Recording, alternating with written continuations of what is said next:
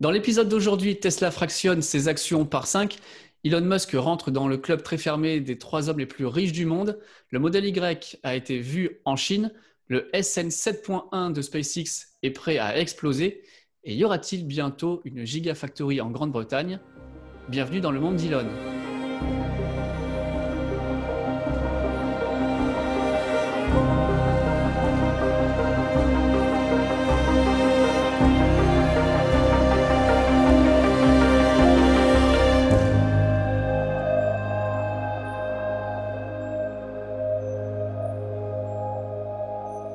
Salut tout le monde et bienvenue dans le monde d'Elon, le podcast qui fait le point chaque semaine sur l'actualité des nouvelles technologies qui bouleversent notre quotidien pour un monde plus durable. Je suis Jérémy de Tesla Riviera et avec moi j'ai Mathias. Salut Mathias. Hey, comment vas-tu? Ça va très bien. Alors cette semaine, énormément, énormément de news.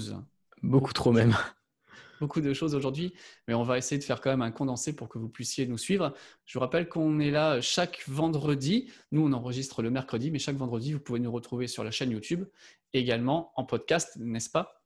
Absolument, sur Spotify et euh, d'autres applications euh, qui euh, proposent du streaming, donc des podcasts ou aussi des fois de la musique, comme avec iTunes.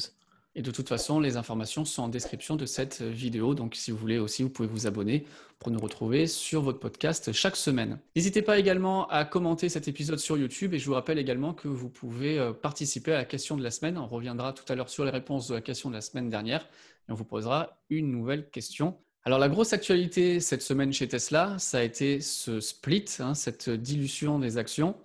Qu'est-ce qui s'est passé? On a une, fraction des actions euh, par 5. Est-ce que tu peux euh, nous faire le point là-dessus, s'il te plaît? Globalement, Tesla nous avait annoncé aux alentours, donc euh, à la soirée, donc la fermeture, après la fermeture du 11 août, un split, ce qui a totalement donné un petit peu plus d'envie aux investisseurs d'acheter des actions. Alors le split de base, on l'utilise de, partout, même Apple en a fait, elle en fait beaucoup. Le même jour, le même jour, il y a eu un split chez Apple, hein, divisé par 4 Apple. Et ils en ont déjà fait plein dans... avant.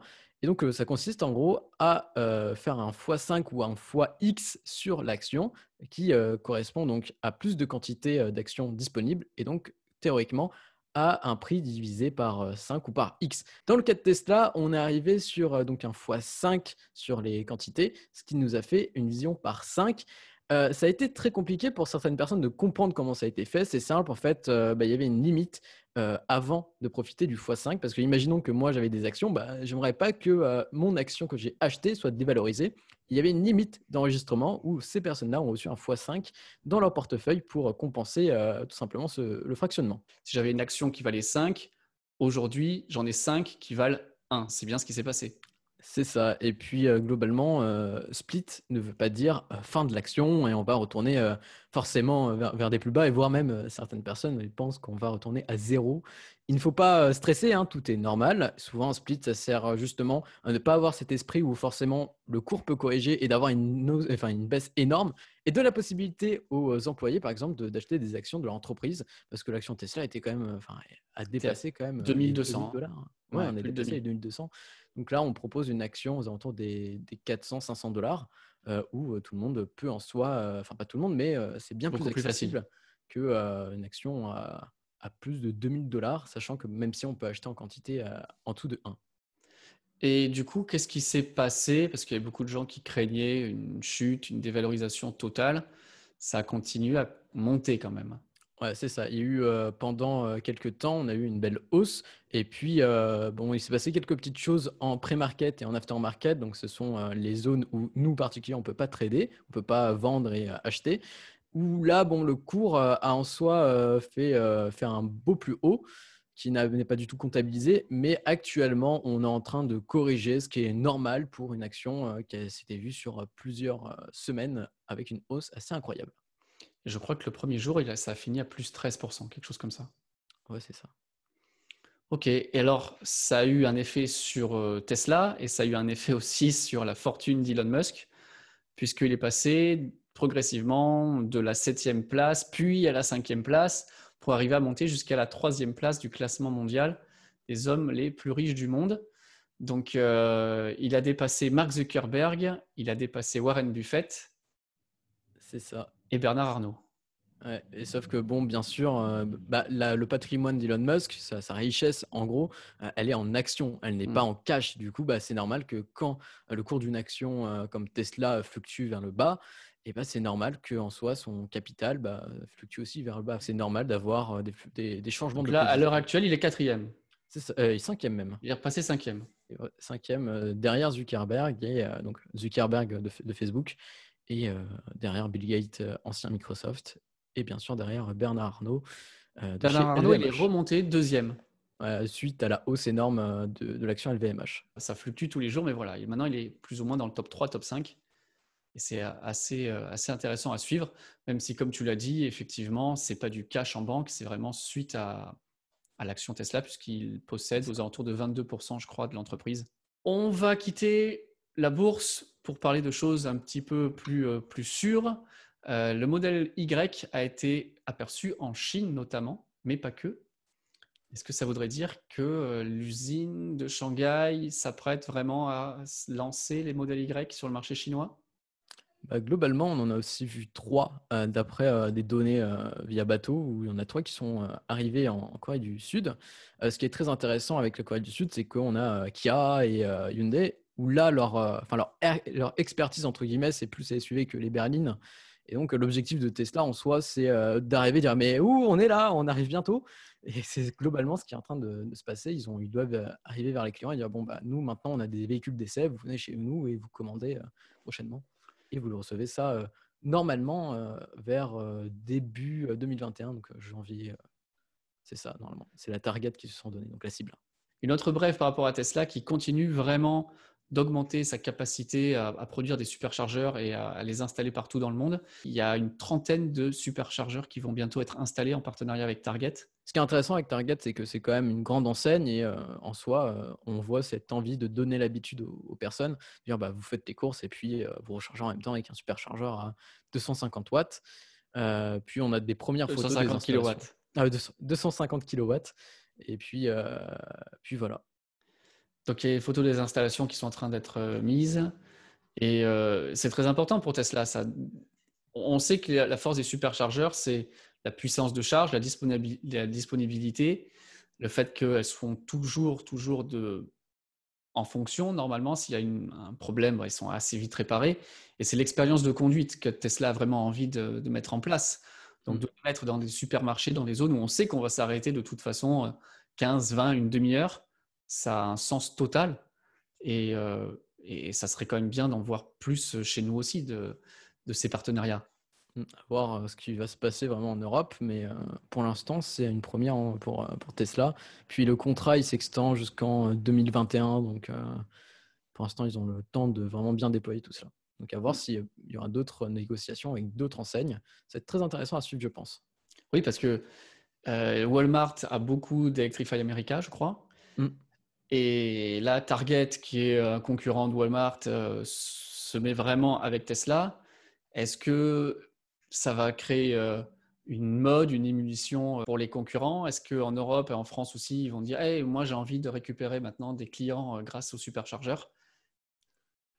À voir. Ça... serait bien que, que les supermarchés se rendent compte qu'effectivement, ils ont du parking et ils pourraient accueillir les gens si on s'arrête au superchargeur chez Carrefour, par exemple, on va aller où? On va aller faire les courses chez Carrefour. Donc, euh, j'espère que ça donnera, que ça sera un exemple à suivre. Il y a eu une tentative de hacking, c'est comme ça qu'on dit, à la Gigafactory de 1 du Nevada. Qu'est-ce qui s'est passé?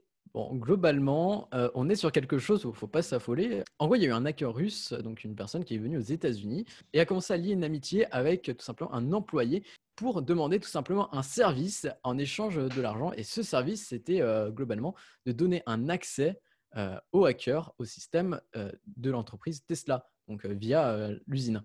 Tout simplement, il avait commencé à lui faire des avances, disant si tu commences à, faire ceci, je te donne à la fin un million de dollars. La première avance en, dollars en cash était de 11 000. Ce qu'il voulait faire, c'était d'introduire un, un, ransomware, qui est un logiciel de rançon, en gros, Tesla arrive, euh, imaginons, euh, allume ses ordinateurs et son réseau, et d'un coup, qu'est-ce qu'ils vont? Une page disant qu'ils bah, doivent payer une rançon en échange euh, bah, du coup, de recevoir et de récupérer leurs fichiers. Mais heureusement, notre cher ami bah, qui travaillait chez Tesla a tout simplement été très bien formé par l'entreprise apparemment et a tout simplement compris que c'était du social hacking et non pas du hacking pur. Il n'y a pas de, faille au niveau du, réseau brut. Et puis, si vous voulez avoir tous les détails de l'affaire, il y a une notice de la justice américaine qui a été bien sûr euh, déployé, sachant que euh, ce n'est pas Tesla qui attaque euh, ce jeune russe en procès, c'est le FBI, donc les US, parce que Tesla a prévenu le FBI, disant bah, faites attention, il y a un cœur russe qui, qui, a voulu nous, nous hacker, entre guillemets, puis voilà, donc ce n'est pas du hacking très méchant, enfin, via une faille réseau, mais bien quelque chose qui était humain. Donc, ça a monté quand même jusqu'au FBI, donc c'est pas rien. C'est pas rien, mais ça pouvait être bien pire en disant que bah, en fait, il y a une faille dans le réseau où là, mmh. ça peut être très grave. Ça s'est très bien terminé. Sauf pour le hacker russe. Sauf pour le hacker russe. on va quitter un petit peu Tesla pour se rendre chez SpaceX à Boca Chica où il y a énormément de news cette semaine. On avait fait un point la, semaine dernière du coup sur la construction et là on voit très bien qu'on a une partie un petit peu plus vers le haut sur cette face. Et euh, là, on a carrément euh, cette ligne centrale à compléter. La toiture commence à se former. Globalement, on est sur une construction presque terminée pour le high bay. Donc, le bay, c'est le hangar qui accueillera les prototypes voire même le booster Super Heavy. Euh, ce qui est très intéressant avec ça, c'est que c'est quand même 80 mètres de hauteur. Donc, c'est assez imposant. Euh, globalement, on commence à avoir de plus en plus d'éléments euh, qui vont appartenir certainement euh, au prototype. Et Elon avait annoncé bah, il n'y a pas longtemps que tout simplement ce cher booster allait être en conception, donc assemblage d'un premier prototype. Et on a plein d'actualités parce que Elon avait fait participer tout simplement à un summit, donc un sommet digital qui était payant, organisé par une autre association liée aux sciences autour de Mars. Et il a annoncé plein de choses autour de Starship et de Super Heavy.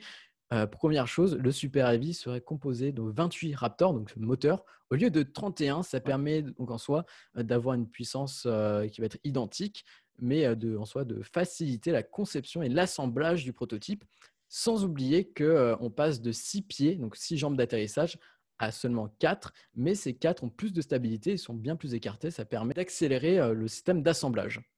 Mais il y a un truc que je ne comprends pas. Tu dis euh, il y aura moins de moteurs, mais on aura la même puissance au final. Comment c'est possible ça? Parce que tout simplement, SpaceX, avec son Raptor, euh, arrive à euh, des, chiffres très impressionnants. Ils arrivent à atteindre des, sommets. la prochaine target cible, en fait, donc la prochaine cible avec les prototypes de Raptor, c'est d'arriver à 350 tonnes en termes de poussée. Actuellement, on est aux alentours des 330 maximum. Et bien sûr, il faut brider le moteur parce que l'objectif, c'est la réutilisabilité. Donc, ça serait bête de gaspiller un moteur pour rien. Je ne sais pas si tu avais vu, mais il y a plein d'actualités autour de Starship parce qu'Elon a annoncé quelque chose d'important. C'est que l'assemblage avait commencé bah, cette semaine. Donc, peut-être à l'heure où vous parle, il y aura quelques petites pièces assemblées. Mais globalement, Starship se dirige vers un vol orbital en 2021 qu'un vol orbital, ça sera boosté, donc propulsé par Super Heavy. Donc on verra vraiment un vol très impressionnant. Un vol complet finalement. un vol complet, c'est ça. Et avec toute cette réutilisabilité en marche. Puis la, prochaine cible pour globalement, vous savez que Starship, il y a deux versions. C'est comme la capsule Dragon, on a bah, Crew Dragon, on a Dragon, et là on a tout simplement Crew Starship, donc un Starship habité, et Starship Cargo. Starship Cargo, mmh. Euh, ils vont se diriger vers au moins 100 vols avant de développer euh, et faire un vol euh, habité. Parce qu'il faut perfectionner. Et puis, comme dit Elon Musk, ça va être peut-être très compliqué à réussir parce que c'est un inconnu. Enfin, c'est le monde. Le monde est inconnu pour eux avec Starship.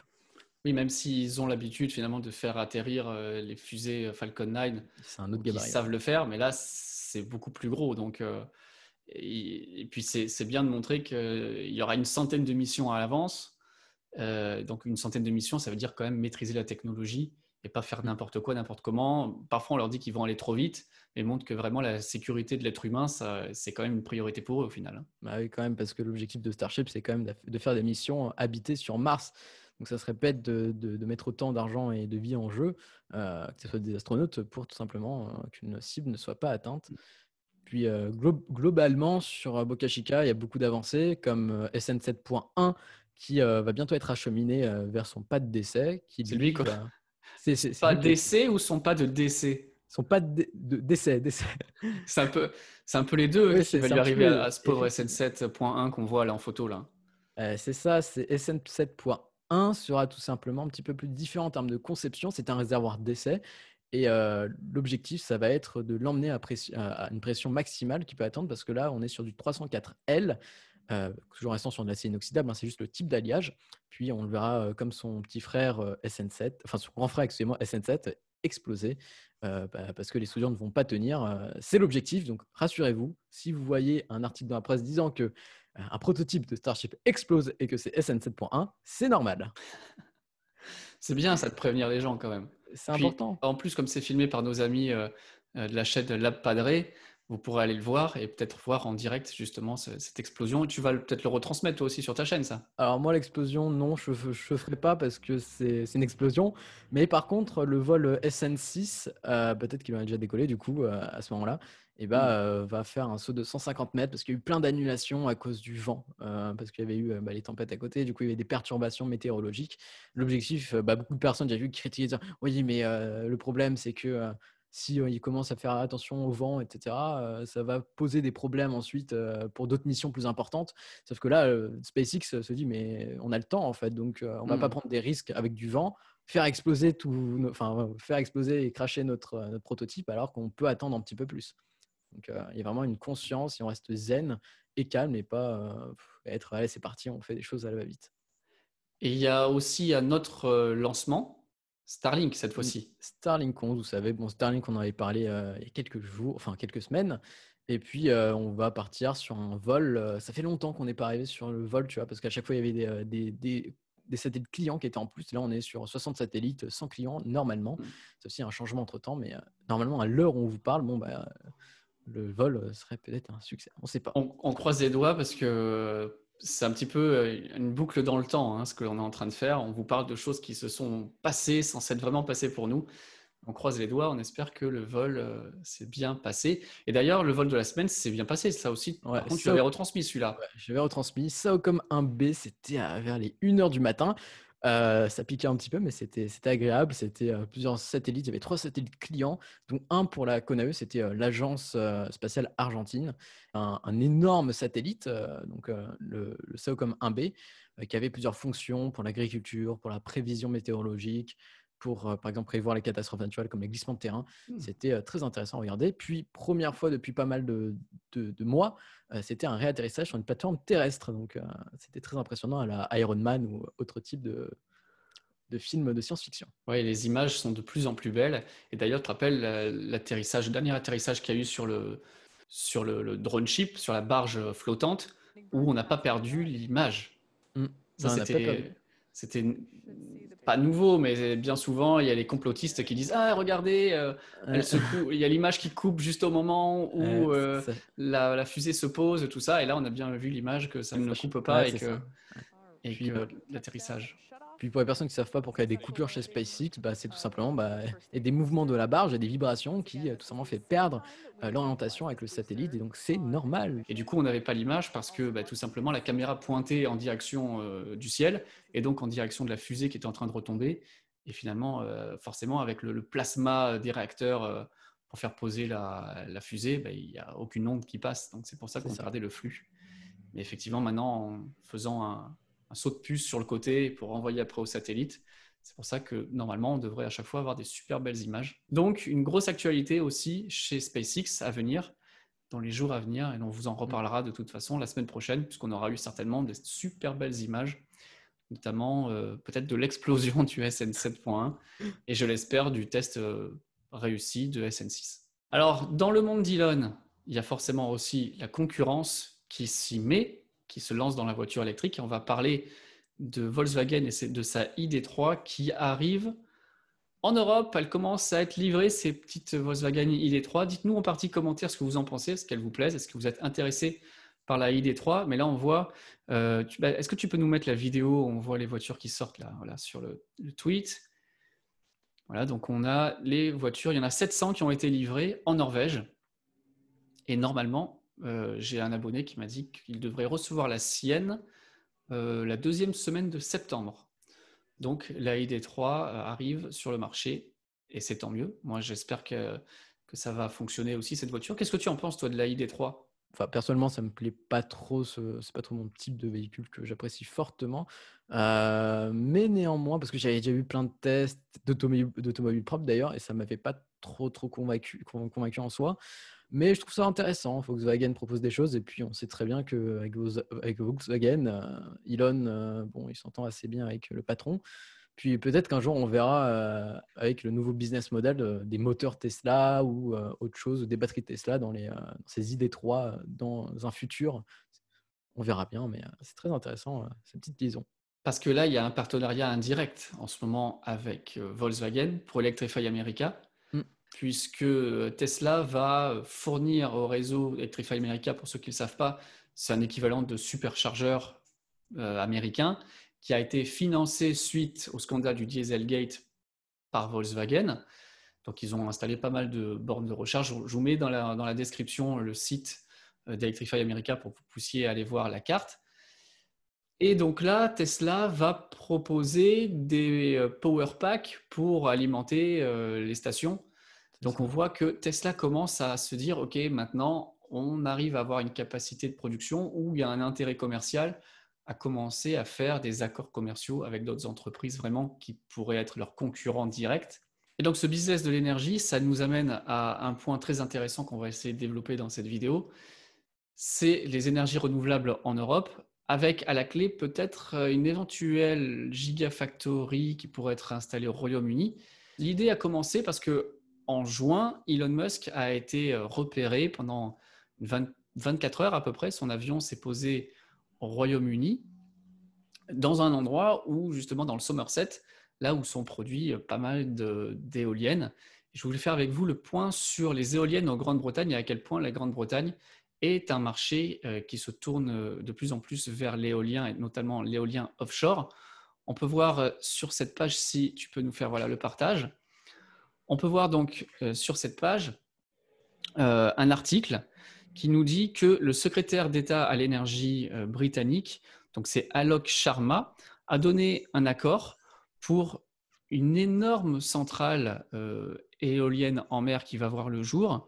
Donc on parle de 90 à 180 éoliennes pour une puissance installée d'environ 1,8 gigawatts. Alors 1,8 gigawatts, c'est tout simplement deux réacteurs nucléaires, on va dire, ce qui permettrait de produire assez d'énergie pour euh, environ 2 millions de foyers en, Grande-Bretagne. Et par rapport à ça, il y en a un deuxième qui devrait voir le jour. Là, c'est 2,4 gigawatts, donc encore plus grand. Il y aurait 231 éoliennes en mer. Ce que vous pouvez voir ici, c'est euh, la capacité d'éoliens offshore en Europe. Et on voit que la Grande-Bretagne a un avantage colossal sur le reste de l'Europe. Ils en sont actuellement à 2225 éoliennes offshore, quand la France n'en a qu'une seule. Ils ont 40 euh, parcs éoliens. Et euh, ce qui est très intéressant, c'est quand on parle d'énergie renouvelable, on dit toujours, OK, c'est très bien, vous arrivez à produire de l'énergie, mais on ne peut pas la stocker. Cette énergie, certes, lorsqu'elle est produite, euh, bah, il faut qu'elle soit consommée de suite, mais il n'y a pas de possibilité aujourd'hui de la stocker. Et ce qui est vraiment intéressant, c'est par rapport au coût maintenant d'installation de ces énergies. Là, on est sur le site Carbon Brief et vous avez, si tu peux descendre un petit peu, on a un graphique où on voit l'évolution finalement du prix de l'éolien, c'est la ligne rouge. Vous voyez que ça a considérablement descendu et que maintenant, produire de l'énergie par rapport aux éoliennes en mer coûte moins cher que les énergies conventionnelles et nettement moins cher même que le nucléaire, puisque on nous parle là de 46 euros du mégawattheure, connexion incluse, hein, ça c'est très important, alors que les chiffres donnent pour l'EPR de Flamanville et euh, son petit frère euh, Inclay Point C qui est au Royaume-Uni, on a des chiffres avoisinant les 116-120 euros euh, du mégawattheure. Donc les énergies renouvelables sont moins chères maintenant à produire. C'est un fait qu'on a là. Encore une fois, vous aurez le lien en description si vous voulez aller regarder. Mais finalement, la clé manquante là-dedans, c'est quoi? C'est le stockage. Et on a fait un petit parallèle, on parie sur une chose, c'est que Tesla pourrait très bientôt installer une gigafactory en Grande-Bretagne. Il y a eu deux indices majeurs. Le premier indice, c'est en juin. Est-ce que tu as le lien, Mathias? En juin, Elon est allé en Grande-Bretagne, dans le Somerset, donc c'est au sud-ouest de l'Angleterre, pour une visite de un petit peu moins de 24 heures. Et il aurait apparemment visité un terrain euh, qui s'appelle le terrain euh, Gravity. Hein, c'est ça, c'est un lieu de. Mm. Euh, une, une, zone qu'ils veulent développer, une zone, c'est pas une zone industrielle, mais c'est une zone qui veut être développée. Et ce terrain, ce Gravity, ferait l'équivalent de 263 hectares. Et d'après le gouvernement britannique, c'est un terrain vraiment que les Britanniques ont envie de consacrer à la recherche et développement et à l'installation, la création de batteries lithium-ion. Alors, ça les intéresse fortement. Elon est allé sur place, on le sait puisque son avion a été traqué, on a vu qu'il avait atterri euh, proche de cette ville. Et le deuxième indice, ben, c'est maintenant, c'est ces dernières heures, puisque Elon s'est rendu en Europe et il s'est encore arrêté, vous voyez ici ce Twitter où on voit ça c'est son avion, il s'est encore arrêté au Royaume-Uni. Alors là, pour un autre projet, et ça montre qu'il y a vraiment quelque chose qui se passe au Royaume-Uni, ça c'est sûr et certain. Pour notre projet, est-ce que euh, tu peux nous en parler de ce projet? On a fait des recherches avec euh, Jérémy. Et puis, bon, en fait, globalement, ce qui se passe sur euh, cette zone, ce qui est très intéressant, c'est qu'en fait, il n'y a qu'un projet qui est vraiment lié à Tesla et aux énergies renouvelables, c'est le projet Unity, pour plusieurs petites raisons qui sont très intéressantes, je trouve, à mon, pour moi. Hein. c'est qu'il y a vraiment un potentiel unique c'est de créer une ville, euh, du coup un modèle plus tard pour d'autres villes, euh, d'un écosystème en soi, parce que tout est lié, il y a plusieurs quartiers permettant de créer euh, une ville avec de nouvelles générations, avec des infrastructures et un modèle de vie et un modèle économique autour des énergies renouvelables et d'avoir un développement en soi durable dans le temps avec plusieurs terrains. On voit globalement sur le site du projet. La ville, c'est Doncaster, hein, si vous voulez aller regarder. Euh, Doncaster, donc euh, ça se situe euh, au nord, nord-est de Manchester. C'est ça. Ça se situe Doncaster. Puis globalement, ils adorent, enfin ils s'accentuent ce, projet de, ville ou de village avec globalement une organisation novatrice d'après eux, avec tout simplement un accès via une voie qui est assez, assez sympathique, donc un axe autoroutier avec chaque quartier correspond à une zone euh, avec plusieurs développements, donc quartier industriel, ville avec des commerces. C'est un projet qui est assez pas non plus nouveau parce que Walt Disney avait un projet il y a bien longtemps et c'était malheureusement avant son, son décès. Il n'a pas pu réaliser ce projet. C'était Epcot euh, qui avait tout simplement l'objectif de créer une ville, un nouveau modèle de ville, parce qu'aux États-Unis, le, problème des villes, c'était que l'organisation est sur un quadrillage hmm. et que ça posait des problèmes à l'époque. Et ben, il avait commencé à parler euh, d'Ipcot, un projet avec euh, l'électrique. Donc déjà à l'époque, vers les années 60, il pensait à l'électrique avec des monorails. Et en gros, tout, tout ce qui est centré au milieu de, de, cette ville, ça va être les business, la, culture, tout ce qui est lié à la culture, le divertissement, et puis ensuite avoir des, des, zones résidentielles autour, tout ça relié par un monorail et euh, d'axes autoroutiers, enfin d'axes routiers en étoile. C'était vraiment en, forme d'étoile, permettant de fluidifier les accès au centre. Donc malheureusement, il avait proposé ça aux, spectateurs, donc à la télé, ce projet-là. Et puis, en décembre de 1966, il est décédé. donc, il n'a pas pu faire ce projet qui est vraiment très, très coûteux. Euh, il commence à avoir des avancées pour créer euh, ceci en Floride. Puis euh, malheureusement, bon, il n'a pas pu. Et son frère, par hommage, a créé un, parc de, à thème qui s'appelle Epcot encore et qui lui s'accentue sur le développement des, énergies renouvelables, du futur et de toutes les innovations. Pour l'époque, quand il a ouvert ce parc, c'était un wow pour les enfants et les parents parce que c'était la première fois que le public avait des écrans tactiles. Donc, mmh. ce projet était très intéressant, mais malheureusement, euh, Walt Disney n'a pas pu euh, créer ce système de ville euh, parce qu'il est décédé. Donc, on voit ce, nouveau lien, cette nouvelle envie de créer un, système qui peut être viable avec une, quelque chose qui est autour des énergies renouvelables, avec peut-être Tesla et, et Unity. L'autre point, c'est par rapport à la Gigafactory de Berlin, puisque, on le disait la semaine dernière, ils ont enlevé des plans la création des batteries donc notamment pour des raisons de manque d'eau, visiblement. Alors, est-ce qu'une gigafactory en Grande-Bretagne pourrait servir à créer des batteries, à concevoir des voitures pour la conduite euh, à gauche, à construire le, semi-remorque qui apparemment aura une position centrale euh, Est-ce que la Grande-Bretagne cherche justement à investir maintenant qu'ils sortent de l'Union européenne est-ce qu'ils cherchent justement à faire un partenariat avec Tesla pour pouvoir booster leur économie visiblement, ça a l'air quand même plus ou moins de s'embriquer tout ça. Les énergies renouvelables, la visite de, dans le Somerset d'un terrain pour concevoir des batteries. L'autopilote aussi, parce que le, secrétaire d'État donc là-bas euh, au transport a commencé à dire beaucoup de choses sur l'autopilote, comme quoi si Tesla voulait, euh, il pouvait euh, venir et déployer la conduite 100% autonome d'ici le printemps 2021. Et il y avait un mot très important, c'est les, les autres constructeurs devraient s'inspirer de Tesla pour créer ce type de transport.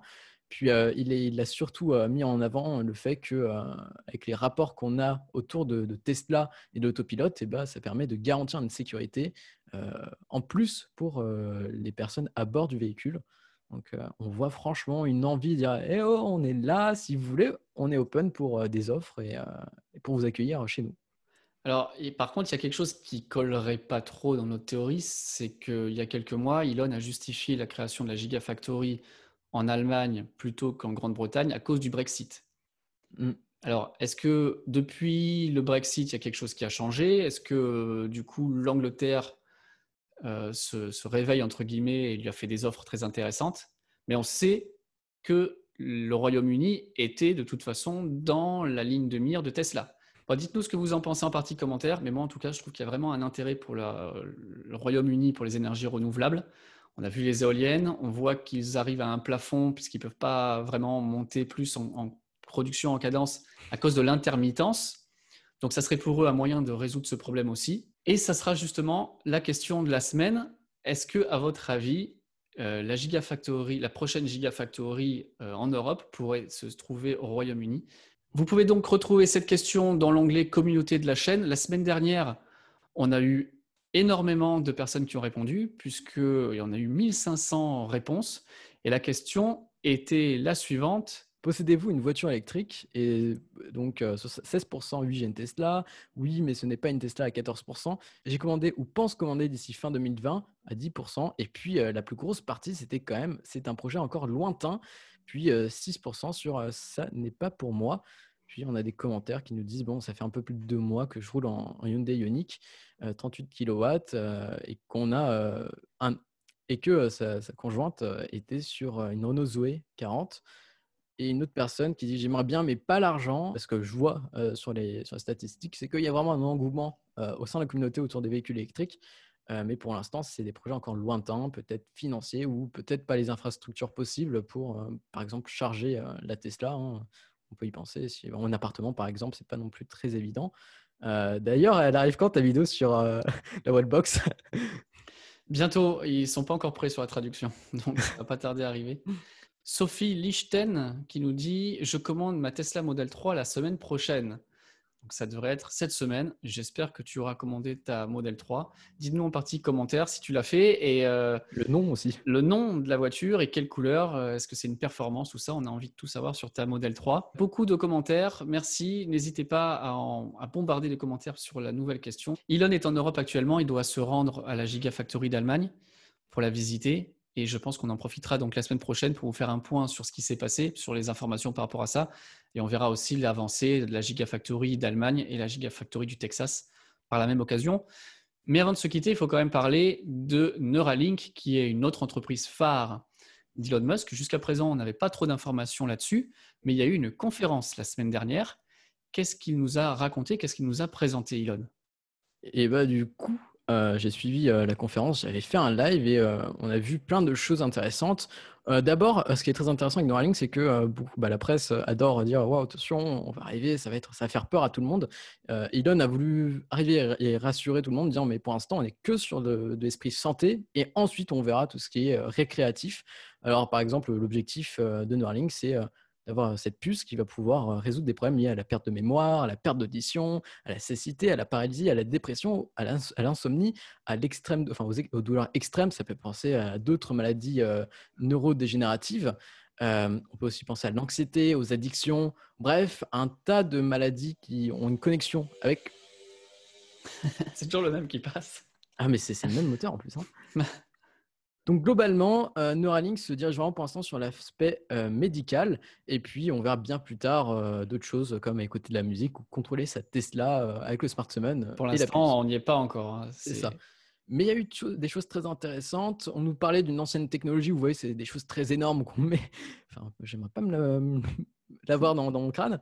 Qui était entre 8 et 16 électrodes. C'était pas non plus euh, très performant. Et des fois, ça ne marchait pas du tout. Et c'était assez dangereux parce que c'est bien plus. C'est assez énorme à, le mettre. Et donc, euh, forcément. C'est contraignant, ça. C'est très intrusif dans, pour le patient, ça.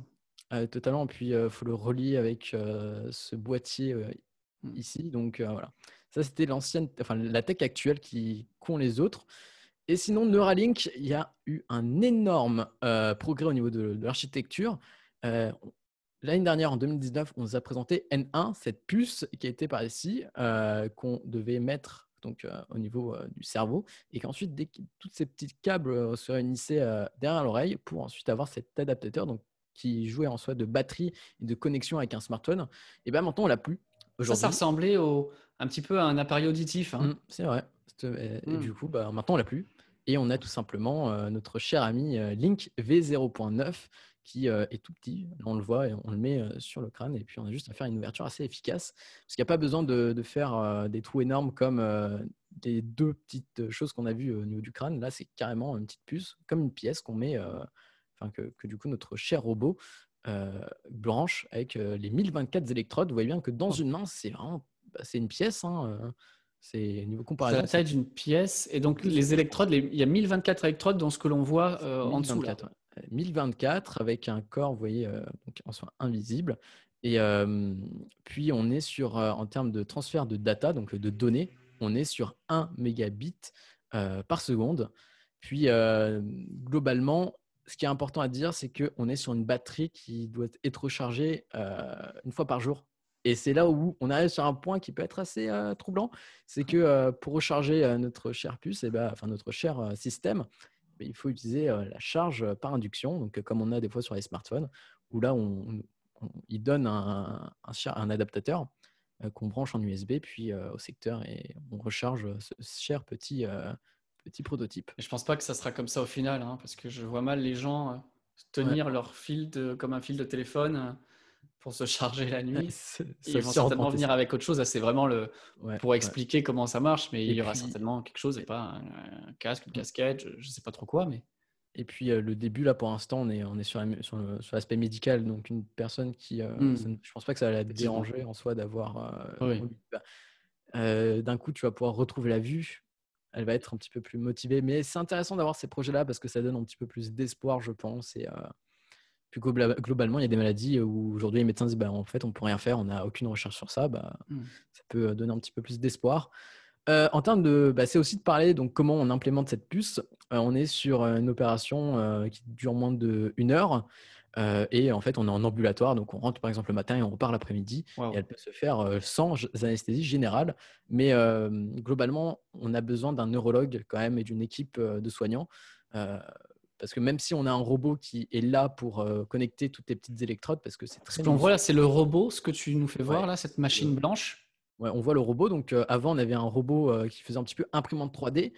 Euh, et là, on a un énorme robot avec un corps euh, plus sympathique qui fait vraiment penser au robot euh, Da Vinci qui existe déjà, qui est un robot pour les opérations autres.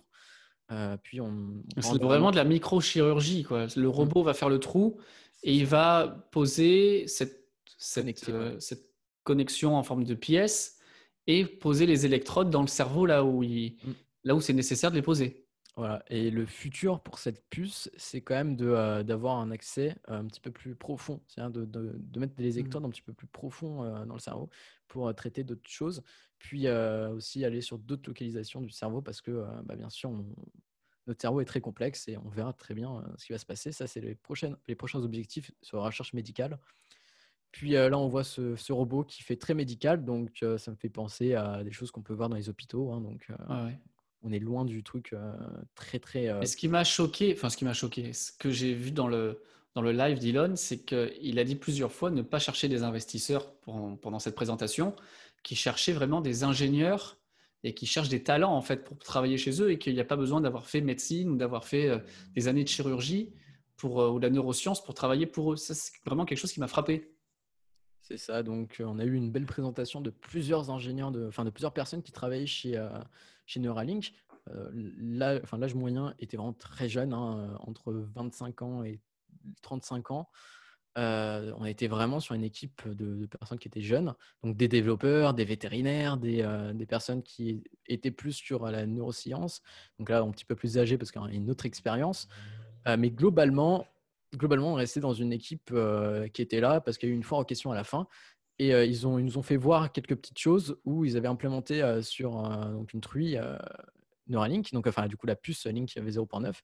Et en termes de reading brain activity, donc de lecture de l'activité cérébrale, ils arrivent avec l'IA de prédire, en détectant tout cela, de prédire les mouvements, les gestes, les mouvements, comme on voit sur le tapis, tapis de gym, enfin tapis de, de course.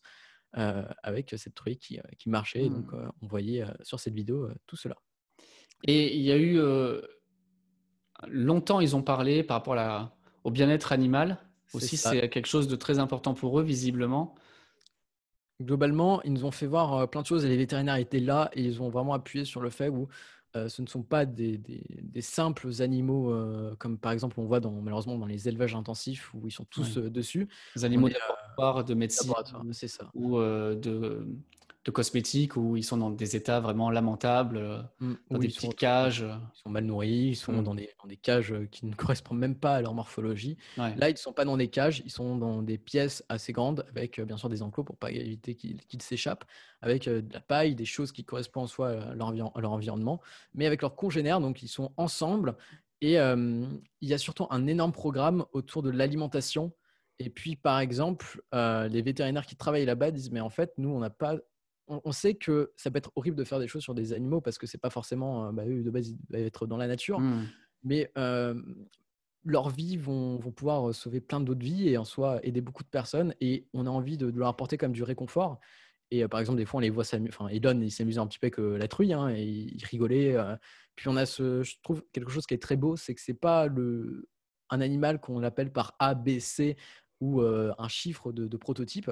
C'est un nom euh, comme euh, Dorothée ou euh, mmh.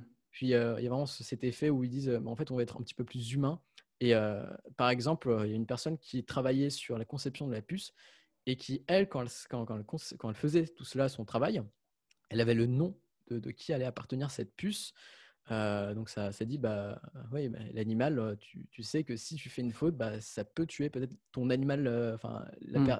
animal que tu as, tu as titré. Il y avait trois truies, il y en avait une dont on avait retiré la puce après implantation, donc quelques mois plus tard une qui avait déjà la puce depuis deux mois et une autre qui n'avait pas la puce. Ils nous ont fait voir que, bah, les, que les, trois animaux n'avaient pas forcément de problème et que euh, bah, ils avaient euh, tout leur comportement. Puis on voit mmh. que Dorothée a été assez dissidente euh, pour, pour sortir de son petit enclos et pour venir voir tout le monde. C'est très important ça, parce que moi qui m'intéresse beaucoup à la cause animale, bon, on n'est pas, on travaille pas là-bas, donc on ne peut pas être sûr, mmh. mais visiblement de ce qu'ils nous en disent, ça a l'air d'être un point vraiment très important pour eux.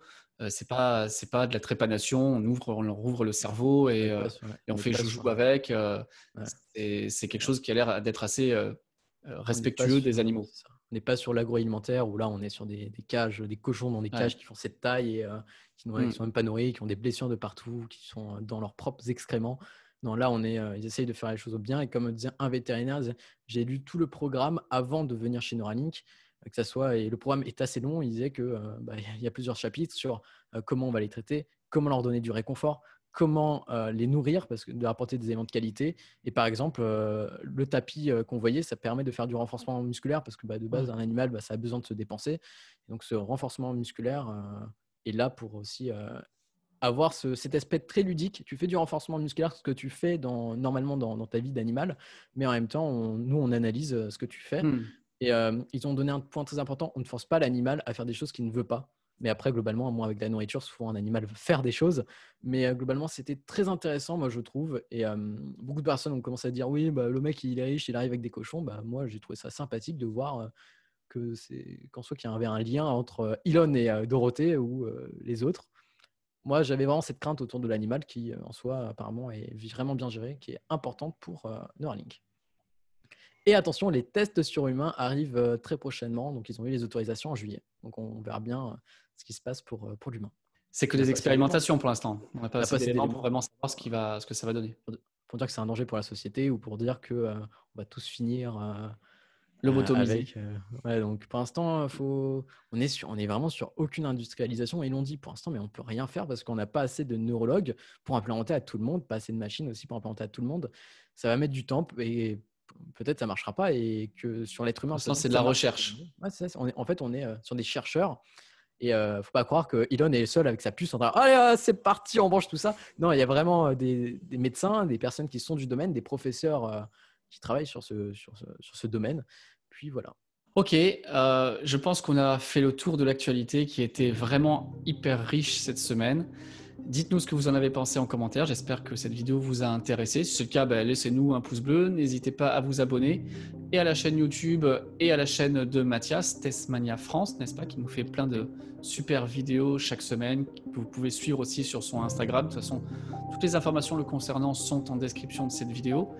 Et nous, on se retrouve très bientôt pour de prochaines vidéos sur le monde d'Elon.